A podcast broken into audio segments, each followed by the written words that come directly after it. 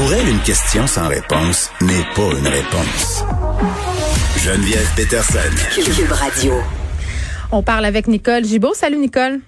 Salut Geneviève. Écoute, à chaque fois qu'on se parle, euh, c'est des histoires d'horreur. Et celle-là, je pense, euh, on franchit le Rubicon. Là, je m'excuse. là. Ah oui. Euh, cet octogénaire accusé d'avoir drogué puis agressé sexuellement sa fille de 16 ans qui est tombée enceinte et là le juge a statué qu'il ne devrait pas être mis en liberté. Ben non, ben ça dépasse l'entendement. Je veux dire, c'est. Je pensais que j'avais entendu des choses horribles. J'en ai entendu parce que on n'est pas pour mettre des qualificatifs sur les crimes là, parce que pour chaque personne. Mais ici là, on est dans le maximum. Oh, c'est c'est incroyable de penser qu'on est allé jusque-là. Évidemment, on comprend la présomption d'innocence et, parce qu'on est au stage, et évidemment, de la remise en liberté. Donc, il n'y a pas eu de procès, il n'a pas été déclaré coupable, il n'y a pas plaidé coupable. Hmm. Mais à ce, quand, quand on fait une enquête sur remise en liberté, et je n'ai fait des tonnes dans ma vie là, d'enquêtes sur remise en liberté. On n'a pas les mêmes règles qu'on applique à un procès. Ça, souvent, les gens, les avocats souvent disaient, ben non, oui, vous pouvez pas te poser. C'est beaucoup plus large euh, l'admissibilité de la preuve, c'est-à-dire que le policier vient raconter quelque chose que quelqu'un lui a dit. Donc normalement en procès, on dit, hop, c'est du oui dire, on peut pas le dire. À l'enquête sur caution, à l'enquête pour remise en liberté, ils peuvent le faire. Alors là, la preuve devient ce qu'elle est, mais c'est pas une preuve qui a passé le test du hors du tout doute raisonnable.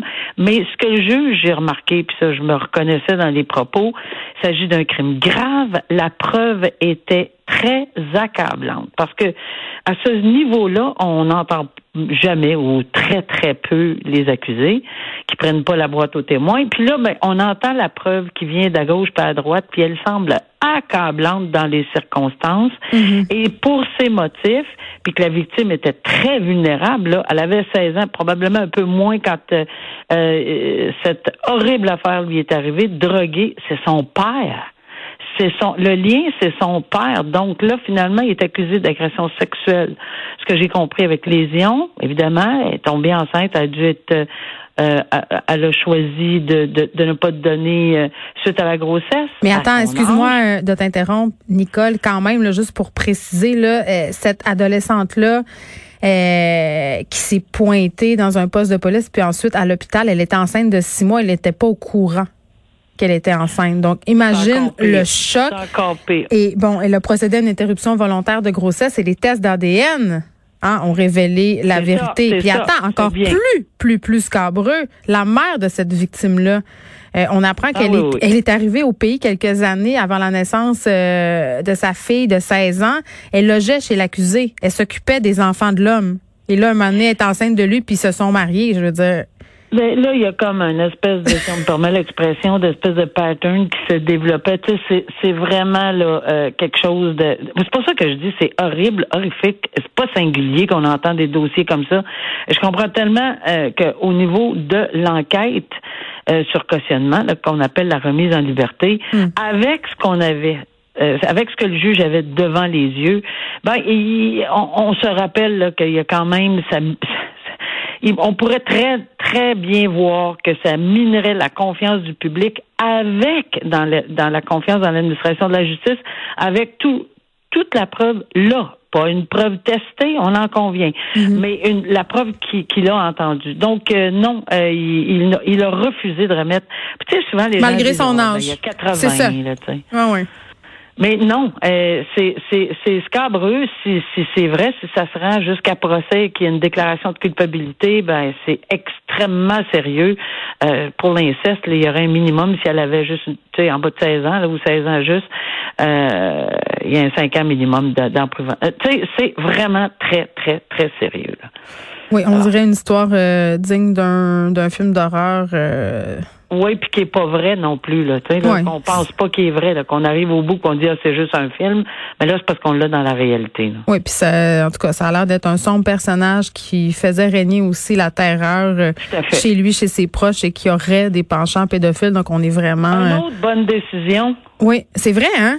Une autre très bonne décision, ben c'est pas parce qu'on fait juste les souligner, mais on sent qu'on on a de la grippe beaucoup plus, puis qu'on fait extrêmement attention aux, agressions sexuelles sur des enfants, conformément aux recommandations de la Cour suprême également, puis des enseignements. Alors, parfait. Une réaction, euh, Nicole, quand même, sur une figure très, très importante du droit américain, le décès de la juge à la Cour suprême des États-Unis, Ruth Bader Ginsburg. Ah, je suis euh, vraiment. J'ai eu, j'ai vu l'annonce sur Twitter quand c'est arrivé immédiatement, puis j'ai hmm. fait oh non. Euh, première réaction d'une authenticité, là, oh non, avec les, les, deux mains dans le visage. Pourquoi? Parce qu'on sait très bien que c'est une grande, grande juriste, puis qui défendait, euh, oui, la justice, mais beaucoup les injustices. Elle était renommée pour le, pour, pour, pour, pour son savoir, sa grande connaissance en droit, mais aussi pour être capable d'être équilibré dans tout ça, puis d'essayer de prendre, parce que malheureusement, euh, puis ça, je le dis, en, puis je me sens très bien de le dire. Malheureusement, Cour suprême euh, des États-Unis, c'est pas du tout ce qu'on a au Canada. Puis évidemment, là, ça tire à gauche, à droite. Puis les, les, les gens plus religieux, plus progressistes, anti-avortement. Puis OK, on a trois de notre bord, on a deux. Ça fonctionne pas euh, comme ça du tout au Canada. Puis il faut que nos auditeurs ne pensent jamais que c'est comme ça que c'est fait au Canada. On a des comités consultatifs indépendants. On a des représentations par province. On a des des déclarations qu'on est, euh, des questionnaires, des, des rencontres, des, des euh, enfin il y a une tonne de choses là pour des fuites de sécurité. On n'a pas ça au Canada. Et je l'ai dit, puis je me souviens d'avoir commenté longuement la nomination de juge Kavanaugh. Euh, pour qui je suis encore très contre cette nomination, là, mais très, très contre cette nomination. Et c'était évident là, que ce processus-là m'a outré et, et on voyait là, un juge qui va se faire nommer à la Cour suprême des États-Unis qui parle de long en large des Clinton comme quoi sont, sont comme ci, sont comme ça. Puis ça va siéger, là allô pour l'indépendance là, ou l'impartialité. Ben c'est ça, mais en plus, euh, Trump en campagne euh, a dit qu'il nommerait rapidement ben euh, une femme ben pour la remplacer, cette juge-là, mais quand même, on le sait là, qui est décidé depuis très très longtemps ben à ancrer l'institution justement dans le camp conservateur. C'est toujours partisan aux États-Unis. Geneviève, ça l'est là-bas, puis c'est puis ça change du, du jour au lendemain parce que quand Obama avait voulu ou un autre président, c'est Trump le premier qui s'était levé. Ça se peut pas, on fait pas ça en campagne électorale. Ben là, il reste à peine X nombre de jours. Ah ben oui, mais pour nous autres, c'est correct, c'est pas pareil, c'est pas la même chose. Ah, mais là, c'est la croix et la bannière euh, pour nommer quelqu'un, trouver un vaccin. Tout est bon. Et voilà. Tout est bon pour lui assurer. N'importe quoi pour lui paver le chemin à la Maison-Blanche encore. Bon, puis on, on, souligne quand même l'apport euh, de cette juge-là quand même, qui était une ardente défendresse du droit des femmes. Elle a plaidé d'ailleurs euh, six affaires de discrimination basées sur le genre devant la Cour suprême. Euh, en a remporté cinq. Elle avait deux enfants, elle travaillait, elle a pris soin de son mari qui avait le cancer. Elle allait même en classe à sa place pendant un certain temps. Tu sais, vraiment, là, quand on parle d'un modèle de femme, oui, un modèle féminin fort, euh, on en avait un ici en la personne de Ruth Bader Ginsburg. Merci. Euh, on à cette femme de 42 ans, et ça, c'est une histoire un peu incongrue, Nicole. Une femme de 42 euh, ans, maltraitée par son père et sa belle-mère. Et, c'est une, tu sais, c'est comme quoi la violence familiale n'a pas d'âge. Cette femme-là, qui est revenue rester euh, à l'âge de 38 ans chez ses parents, qui étaient alors des septuagénaires, et vraiment, là, il lui donnait la fessée, la mettait en punition, lui disait quoi manger, lui disait finir son assiette, lui disait d'aller se coucher, vraiment comme si c'était un enfant de 6 ans. Absolument. Puis, tu sais, c'est difficile à comprendre parce que, tu sais, dès l'âge de 20 ans, il y a des gens qui disent, bon, c'est assez, là, regarde, ou même plus bonheur que ça, là, vous avez des ados, les gens, là, ceux qui en ont, ils savent, là.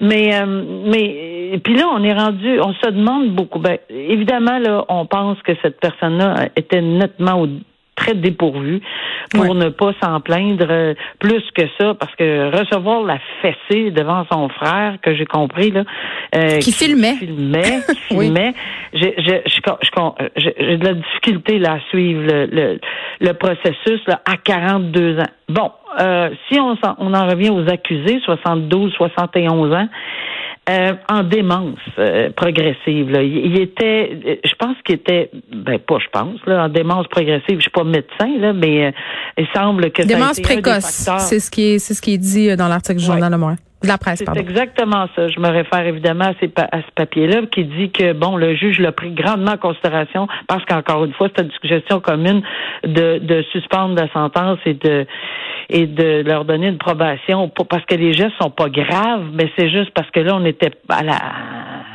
il y avait des gens qui étaient bon. Ce mais le frère, on se parle-tu du frère qui a filmé? Je veux dire, lui, il était en démence précoce? Je veux dire, à un moment, il y a beaucoup, beaucoup de zones grises dans cette histoire-là. Là.